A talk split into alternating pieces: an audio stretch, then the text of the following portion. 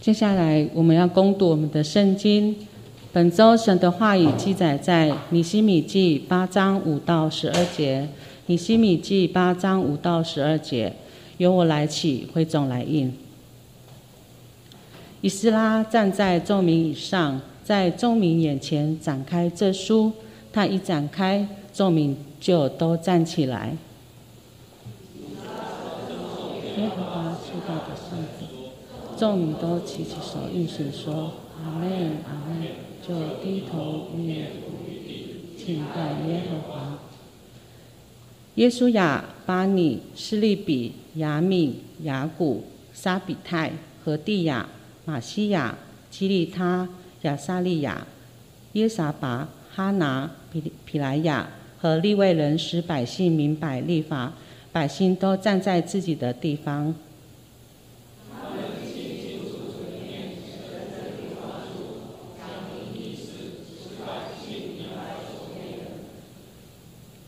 省长尼西米和做祭司的文士以斯拉，并教训百姓的利未人，对众民说：“今日是耶和华你们神的生日。”不要悲哀哭泣，这是因为众民听见立法书上的话都哭了。对。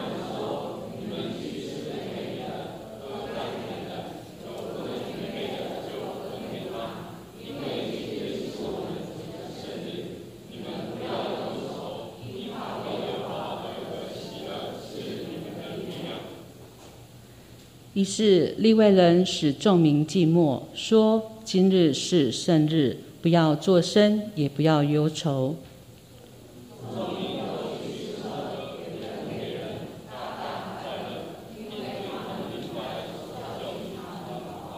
接下来讲到，我们请我们的郑瑞平传道来为我们讲到，讲到的题目是有生命力的信仰，有生命力的信仰。各位家人，各位弟兄姐妹，大家平安。很开心，我们再一次来到上帝的圣殿当中，我们一起来敬拜赞美他。特别在过去的一个礼拜当中，身为住在桃园的我们每一个人，我们都感受到了疫情再次的威胁。或许在我们的想象当中，二零二二会是一个新的开始。当上个礼拜我们还在跨年的时候，好像迎接一个新的开始，但却没想到很快的病毒又再一次的侵袭到我们的生活当中。造成许多人的恐慌，造成许多人心中的不平安，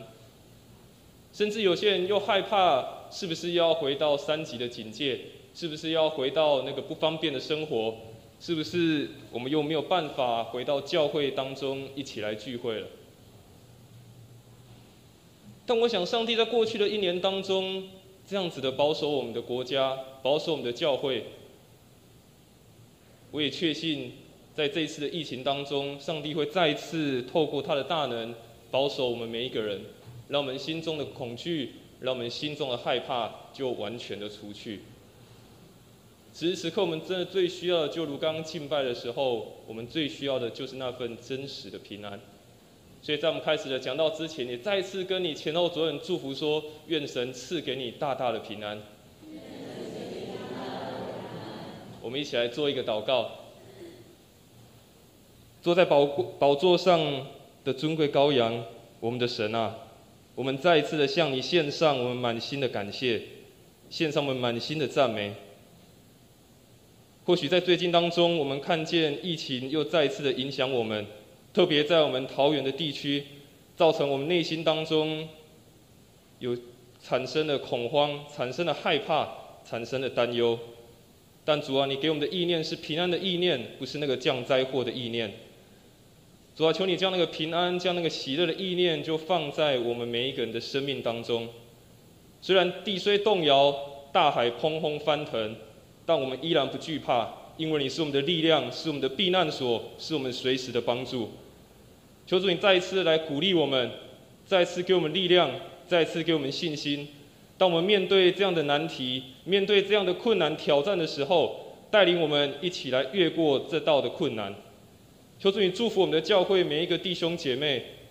当我们处在这个环境当中，处在这个时代当中，真的赏赐那个属天的平安，在我们每一个的生命里面。让我们真的在你的保守里面，在你的保护里面，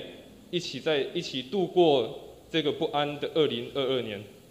求主你继续带领我们前面的道路，虽然未知，但我们唯一坚信的就是跟紧紧的跟随你。也求主你祝福我们今天的礼拜，从头到尾都有你的灵与我们同在，祝福我们，让我们今天的礼拜当中可以真实的与你来相遇。我们这样祷告都是奉主耶稣的名求，阿门。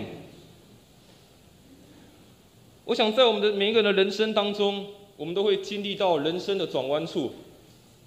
或许在这个人生的转弯处当中，是一件令你喜乐的事情。或许在这个人生的转弯处当中，是你遇到了一个让你觉得非常困苦的事情，以至于你没有办法照原本的人生计划来好好的前行。但是我们也在人生的转弯处当中，再次的去看见我们生命当中的软弱，看见我们生命当中的限制。印象很深刻，当我在大学准备要毕业的时候，因为我比较喜欢读书，所以又多读了半年。就是我延毕了，在那延毕的半年当中，我突然思索一件事情：，哎呀，我的同学都已经毕业了，我却在还这么认真的在这边读书。我的同学已经开始去工作，开始去当兵了，那我应该往什么地方去呢？而且在那个时刻，不仅在我的学业上遇到了很大的困难，在那个当中，我的信仰上也遇见了非常大的难题。于是，当我真的顺利毕业了，不再这么喜欢读书的时候，我决定给自己放一个假。于是我骑车、骑摩托车到花莲去旅游。印象很深刻，那是一个非常寒冷的冬天。在骑摩托车的过程当中，没有想到，突然觉得身体非常的不舒服，心脏一阵的剧痛。当时我想说，完了，我不会就要死在这个地方了吧？于是我忍着心脏的痛，慢慢的骑，慢慢的骑。突然看见在这个路边有一个矮房，我就停了下来，去敲敲门，看里面有没有住户在里面。于是我用尽最后一丝的力量，我去敲那个门。哇，发现怎么敲都没有人来应门。于是我虚弱的就坐在外面的板凳上，我就做了一个祷告，我说：神啊，如果我这个年轻二十岁的生命，如果就到这边结束的话，那你就接我去吧。当我又做了一个祷告说：“神啊，如果你要让我继续延续我的生命的话，我就给你来使用。”于是我就坐在那边继续等待，继续祷告。不知道过了多久的时间，一度我都觉得我快要昏倒，快要不行了。突然，我看见远方有一个妇人骑着摩托车回来，原来是那个家的主人。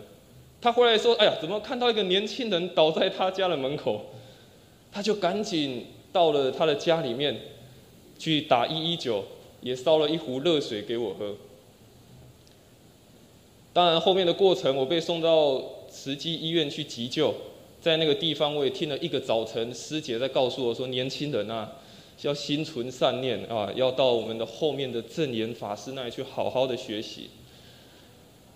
在那个过程当中，发现了一件事情，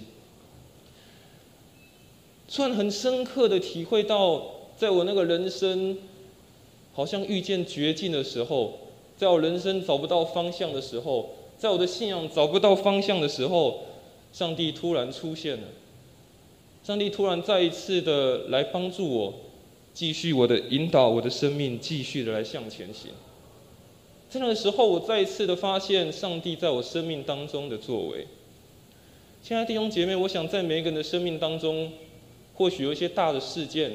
或许有一些小的事件，但那些事件往往都成为我们生命人生的一个转弯处，让我们更加认识我们自己，甚至也更加认识上帝在我们生命当中的作为。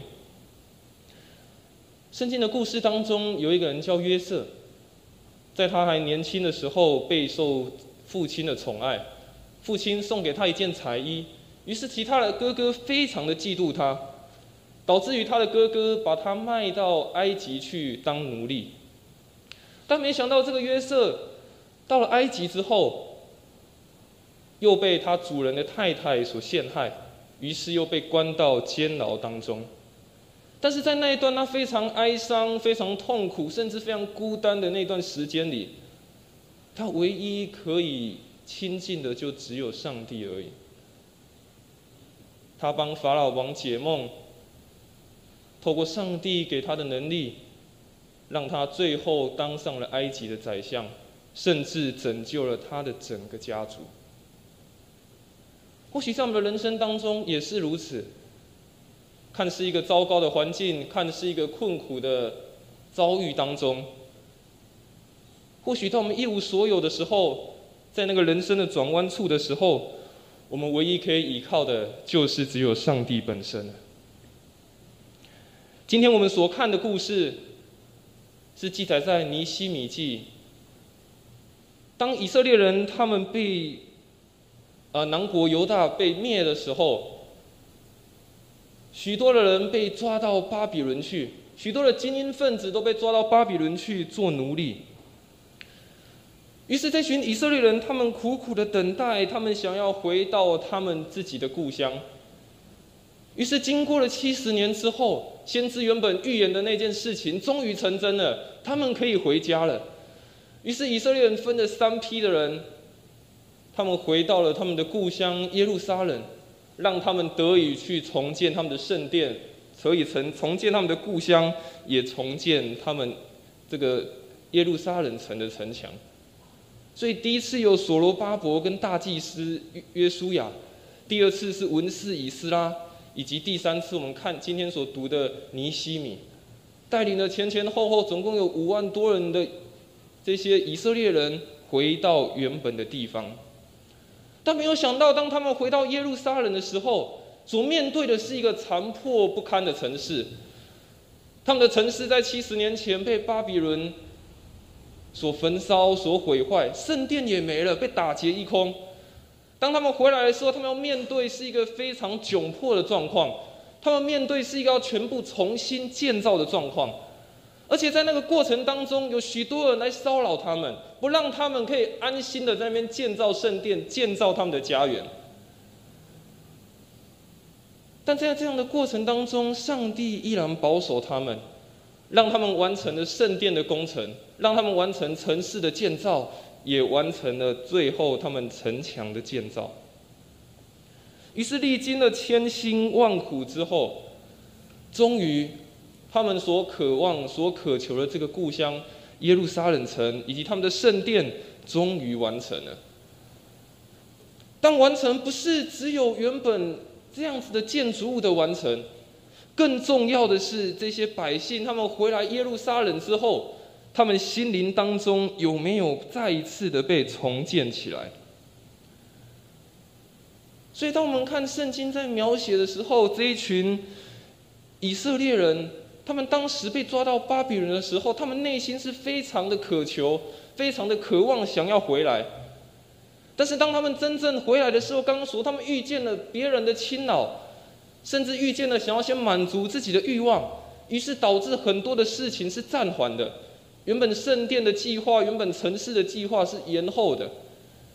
所以最终他们就算完成了，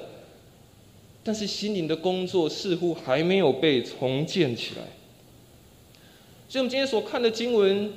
就是省长尼西米，他找了文士以斯拉，他把所有的以色列百姓召聚起来，再一次的宣布上帝的话语，让他们把生命的焦点再一次的转回到上帝的身上，让他们再一次找回那个信仰的生命力，让他们再一次找回他们信仰当中的确信。所以，我们今天要透过。尼西米记当中所记载的这个文士以斯拉，以及这些众祭司们，以及以色列百姓他们所经历的，我们一起来思考几件事情。第一件事情就是用上帝的话语去做中心，用上帝的话语去做中心。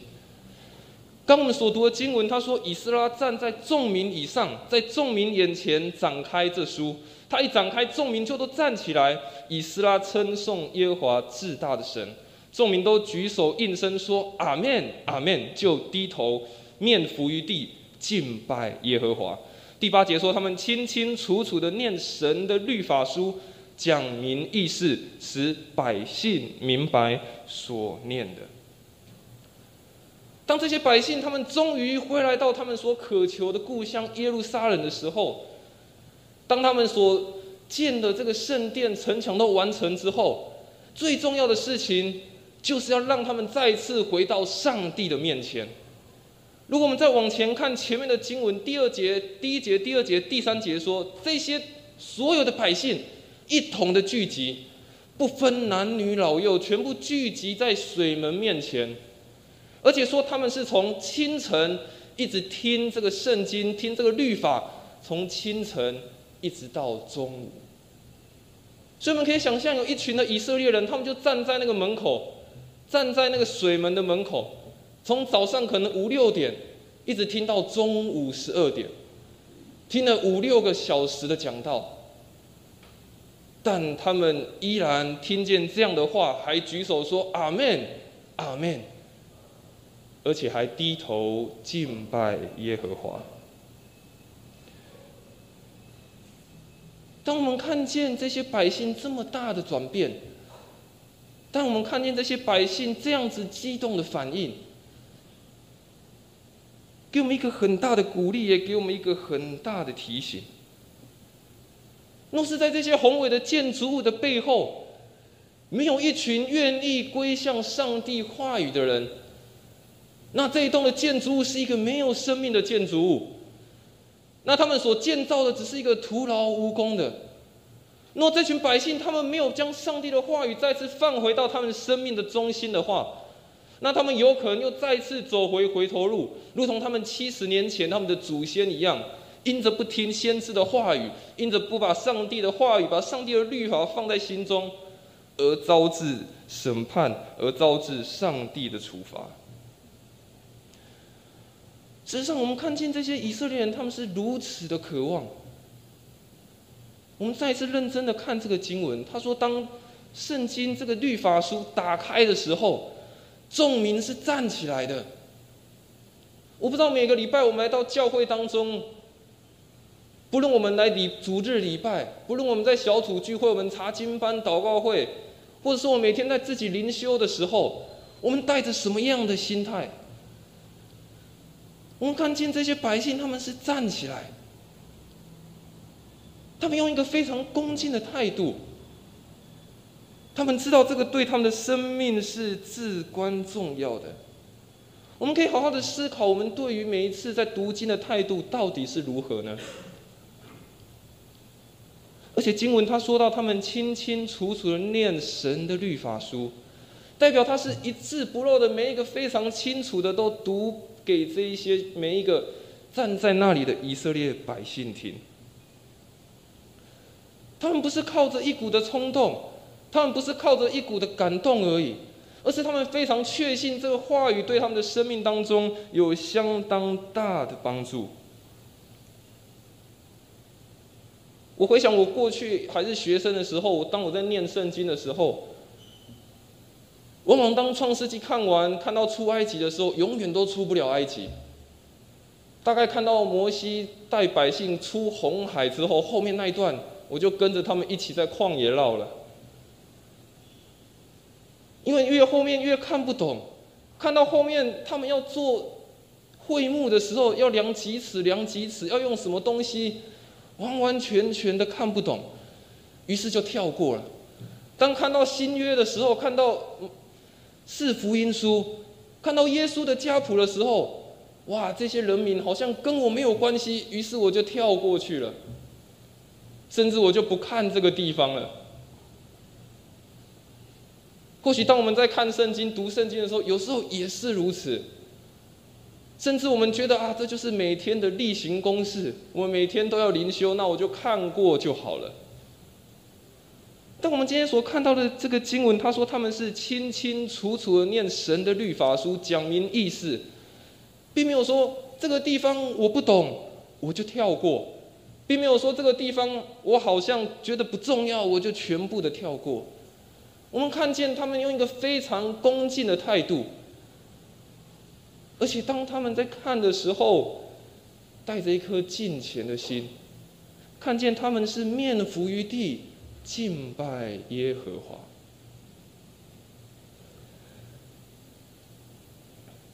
所以在提摩太后书的三章十六到十七节，我们一起来念这段的经文。他说：“圣经都是神所漠视的，于教训、督责、使人归正、教导人学艺，都是有益的，叫属神的人得以完全，预备行各样的善事。”这个当他说到使人归正很重要，就是使人再次回到上帝的心意当中。他说：“圣经不是只有教训、督责而已，重要的是让人再次回到上帝的心意当中。圣经当中不是只有写着许多的律法、许多的规定、许多的一些对我们生命当中的挑战而已，更大的目的在于让我们的生命得着完全，让我们再次回归到上帝的心意当中。”所以，让我们好好的再一次去思考：当我们每一次面对上帝话语的时候，当我们每一次来到主日的时候，当我们每一次在查经班、在祷告会、在小组的时候，在任何可以与神亲近的时刻，我们是带着一个什么样的心态？过去这些以色列人悖逆，他们的心刚硬。但从刚刚的经文当中，我们发现他们的心再一次柔软下来，好像那个入切慕溪水一般，切切的渴慕上帝的话语。亲爱的弟兄姐妹，我邀请大家今天就在你的心中做一个祷告，你就对神说：“神啊，我要切切渴慕你的话语。神啊，我要愿意清清楚楚的来查考你的话语。”愿这样子的祷告成为我们今年当中最大的鼓励，让我们真的愿意在上帝的话语当中被得着，让我们真的在上帝的话语当中再一次的回归到上帝的心意当中。所以诗篇的诗人他也说：“我们一起来念，耶和华的律法全备，能苏醒人心；耶和华的法度确定，能使愚人有智慧；耶和华的训词正直。”能快活人的心，耶和华的命令清洁，能明亮人的眼目。诗人说的非常清楚，耶和华的话语苏醒我们的心，耶和华的话语让我们再次得着智慧，耶和华的话语再一次让我们的生命得着清洁，让我们的生命成为圣洁。重点是让我们有一个清楚的眼目。去看见生命当中任何的困顿以及挑战。所以，当这些以色列人他们在那个七十年当中被掳再一次回归的时候，他们发现，在那个人生的转弯处里面，他们发现不能再走错了。于是，他们换了一个态度，他们很认真、非常敬虔的、恭恭敬敬的在上帝的面前。再一次的去查考他的话语，去领受他的话语。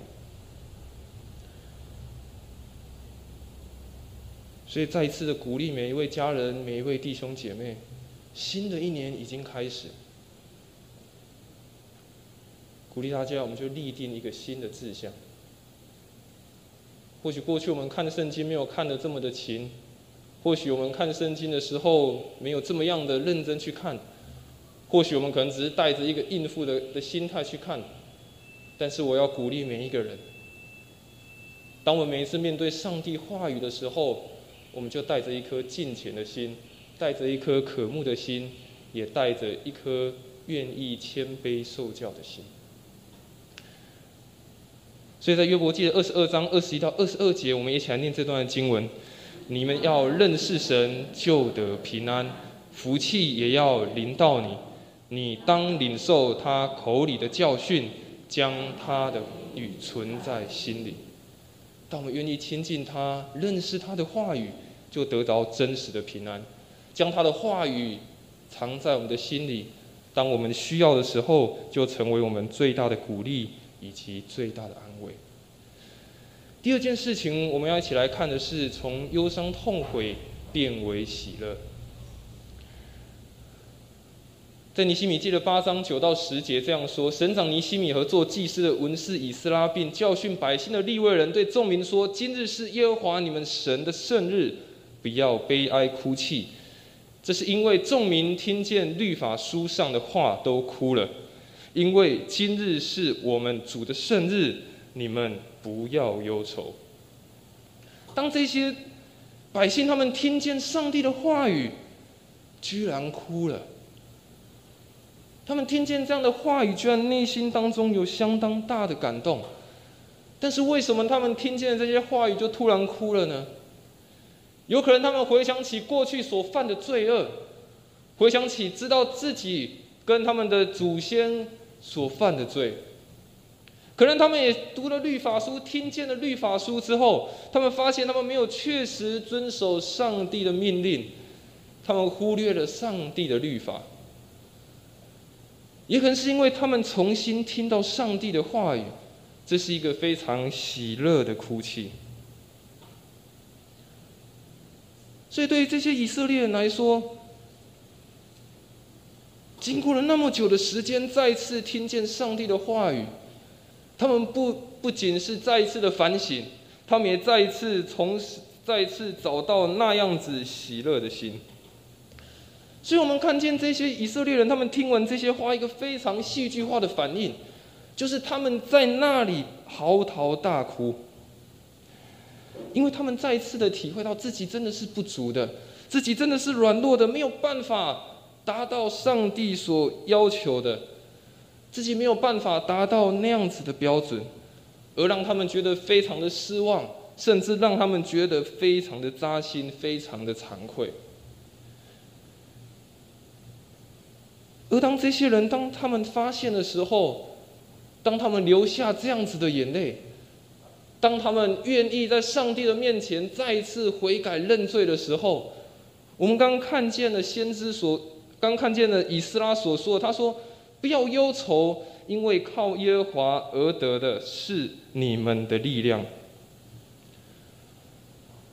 我们看见这些人，他们因着过去。自己的犯的错，因着过去的软弱，当他们难过的时候，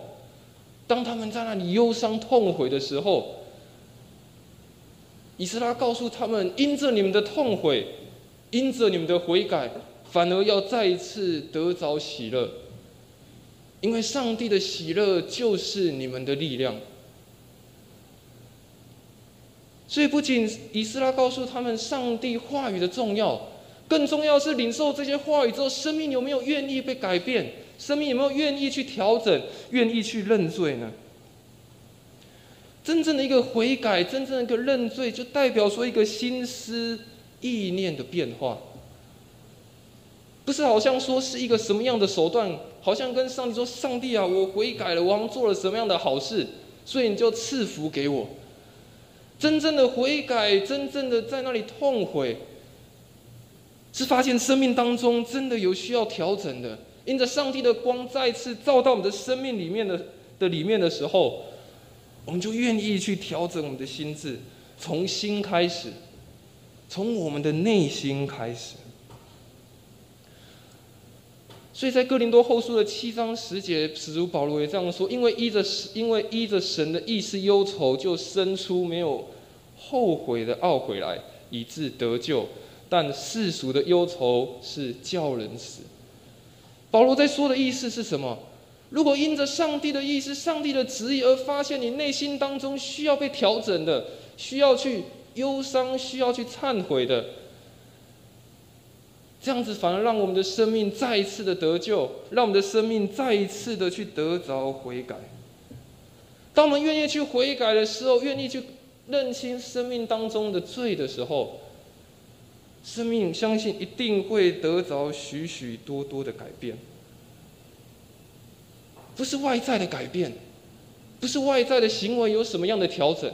重要的而是从内心当中心思意念的改变。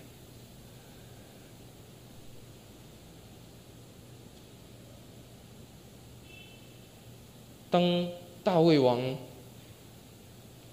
他看上了一位妇人，而把她抢过来的时候，与她同房，后来被先知拿单所指责：你怎么可以抢了你部下的太太，又与她同房呢？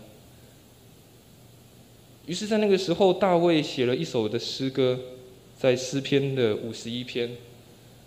他跟神做了一个祷告。他说：“神，求你掩面不看我的罪，涂抹我一切的罪孽。神啊，求你为我造清洁的心，使我里面有重新正直的灵。不要丢弃我，使我离开你的面；不要从我收回你的圣灵。求你使我能得救恩之乐，赐我乐意的灵，扶持我。”十七节，大卫写说：“神啊，忧伤痛悔的心，你必不轻看。”当大卫王发现他犯了错，当他知道他犯了这样滔天大罪的时候，他发现他生命当中这么大的罪性的时候，在他的诗篇当中，他写下了也是他的祷告。他说：“神，求你再次给我一个清洁的心。”让我里面有一个正直的灵，求你涂抹我一切的罪孽。重要的是他说忧伤痛悔的心，你必不轻看。亲爱的弟兄姐妹，我不知道大家有多久没有认真的在上帝的面前，向神倾心吐意，向神认罪，向神来悔改。我相信，在我们的生命当中，或许有一些不饶恕，或许有一些生气，或许有一些我们曾经犯过的罪，或许我们不好意思跟别人说，或许我们不知道该如何表达，但上帝知道。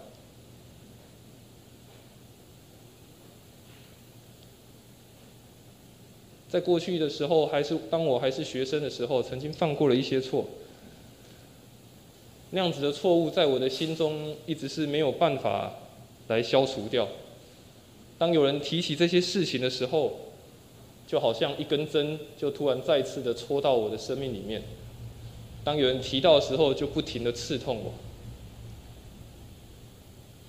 但是这件事情，我从来也没跟别人说过，我也不知道该如何的去说。好像就像是一个羞耻感也好，或者是像一个。压在我心里的一个重量也好，一直以来我都不敢跟别人说。于是这样的事情一直放在我的心中，困扰了好几年。有一天，我跟神做一个祷告，说：“神啊，有些事是你知道的，有些事你知道，有些有些事你知道我内心当中真正的苦楚。”有些事你知道我，内心当中真正的需要，求主你再一次的光照我，求主你再一次的来涂抹我生命当中的罪孽。当那天晚上我跪跪在床边认真祷告的时候，我流下难过的眼泪。但是在那一晚祷告之后，我的内心非常的舒畅。我知道上帝再一次的安慰我。上帝再一次的鼓励我，甚至再一次把那个喜乐放回到我的生命里面。所以，亲爱的弟兄姐妹，当以斯拉在告诉这些百姓说：“你们不要忧愁，要靠上帝的喜乐而成为你们力量的时候”，告诉他们，过去的已经过去了。当你们愿意认罪、愿意悔改的时候。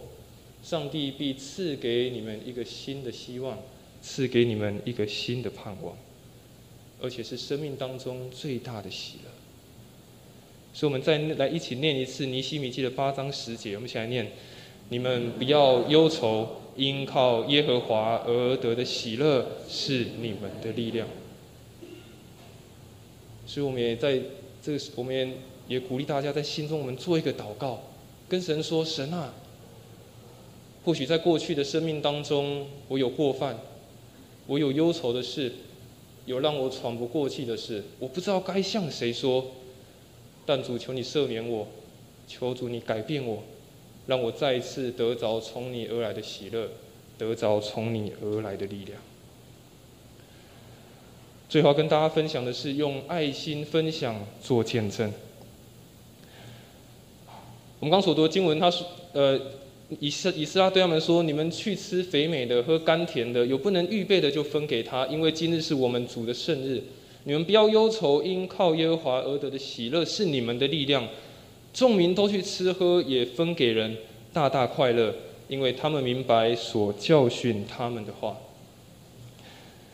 我们看见以斯拉除了叫百姓要欢喜快乐，靠着上帝的喜乐成为力量之外，也鼓励他们要分享给贫穷，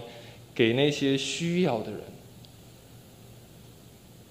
当我们每一个人领受到上帝的恩典的时候，当我们领受到上帝这样子的喜乐的时候，不是只有我们自己独享而已，不是只有我们自己来领受而已。当这些以色列百姓他们再次回归的时候，他们经过这样贫苦的生活，经过被掳的生活，所以他们生命当中很清楚知道一件事情：当他们的生命经历过这样的难处，经历过这样的痛苦的时候，他们更懂得感恩，更懂得去分享，更懂得去把那些他们看见需要的人，他们就去给予。亲爱的弟兄姐妹，当我们领受上帝的恩典的时候，我们领受他的话语。我们领受上帝的洁净之后，我们的生命再一次改变的时候，我们是不是也如同这一些以色列人一样，他们欢喜快乐出去吃喝，而且是跟大家一起来分享？而这个分享的是什么？不是只有分享这些吃、这些喝的事情，更重要是我们有没有去分享我们的生命呢？所以圣经当中也教导我们很重要的就是彼此。当我们在看圣经的时候，很常出现“彼此”这两个字，常鼓励我们要彼此相爱、彼此接纳、彼此饶恕、彼此的劝慰、彼此光顾、彼此相助，也彼此建立，而不要彼此的相恨。这一切是指我们的团契生活，也是指我们每一个人的见证的生活。我想很重要的一件事情是我们有没有彼此。当我们在一间教会当中，我们没有学习到彼此的话，我们没有学习到去分享的话，没有分享到去诉说上帝恩典的话，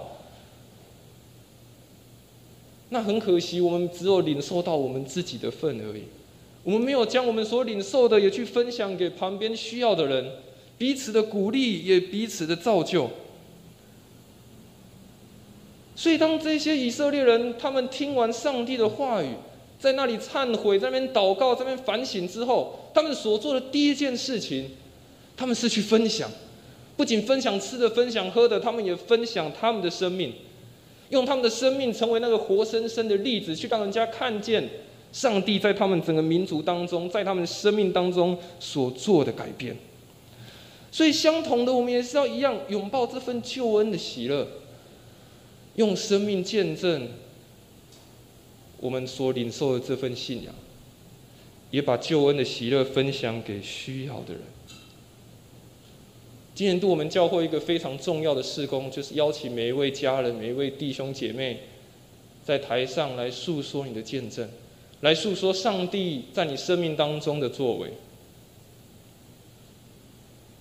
我想，当我们越说出这些见证，越说出这些上帝的作为的时候，我们也彼此的鼓励。我们也彼此的激励，也再一次的在爱中，上帝的爱中彼此的建造。或许当你说出你这样的故事的时候，有人跟你同样的经历，他也就被鼓励了，他也就被提醒了，他的生命也再一次的被更新了。说明你在当你说出你的见证的时候，上帝的大能也再一次的被彰显出来了。最重要的是，我鼓励每一个家人、每一个弟兄姐妹。或许你不是站上台来分享见证，但是在你平常的生活当中，我们也学习如何的去分享，我们也学习如何的去给予。所以这句话，我们大家一起来念：主里的喜乐不是只顾自己，因为分享的喜乐是加倍的喜乐。我想，我们所领受的喜乐，我们所领受的恩典，不是为了自己而已，而是因为我们领受了，而要分享出去。所以，我们今天所读的经文当中，给我们一些非常大的提醒。特别在今年的一开始的时候，鼓励大家真的把上帝的话语放在你的中心。在今年每一天当中，把上帝的话语就摆在第一位。也在每天的生活当中，好好的去反省，也再一次去醒思自己的生命有没有哪里需要神来帮助的。当我们软弱的时候，祈求神光照，鼓励我们，提醒我们。让我们真的以上帝的上帝的喜乐成为我们的力量。最重要的，我们也要学习将我们的生命分享出去。当我们看见今天的这样子的经文当中，这些以色列人他们的生命最大翻转、最大的挑战，在于过去他们完全不认识，以至于他们的生命是一片的混乱，整个民族因此被毁灭了。但再一次有机会的时候，我们看见生命非常大的调整，人心产生的变化，愿意去分享，愿意去聆听，而且是领受到那个加倍的喜乐。愿上帝真的大大祝福我们教会当中的每一位弟兄姐妹，每一位家人。新的一年当中，我们再一次找回信仰的生命力。在上帝的话语当中得着喜乐，也得着力量。我们一起来做一个祷告。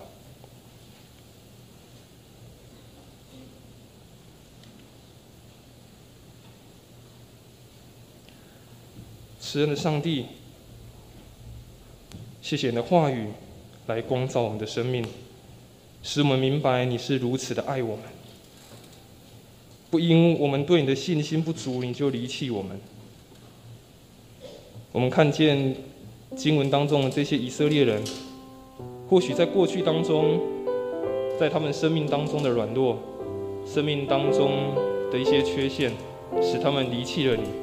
但主，你依然不离不弃的引领他们，再一次归回到你所应许他们的地方。而且你也再一次用话语来鼓励他们，来造就他们，来安慰他们。求主你帮助我们。我们也可以如同今天所看的这些以色列人一样，再次渴慕你的话语，用一个敬虔的态度，而且我们也愿意将我们所领受的来分享给我们身旁周遭的每一个人。求主你帮助我们，让我们的信仰真的是有生命力的，让我们的信仰是有活动的，让我们的信仰是可以成为造就人的。再次将我们每一个人的生命摆上。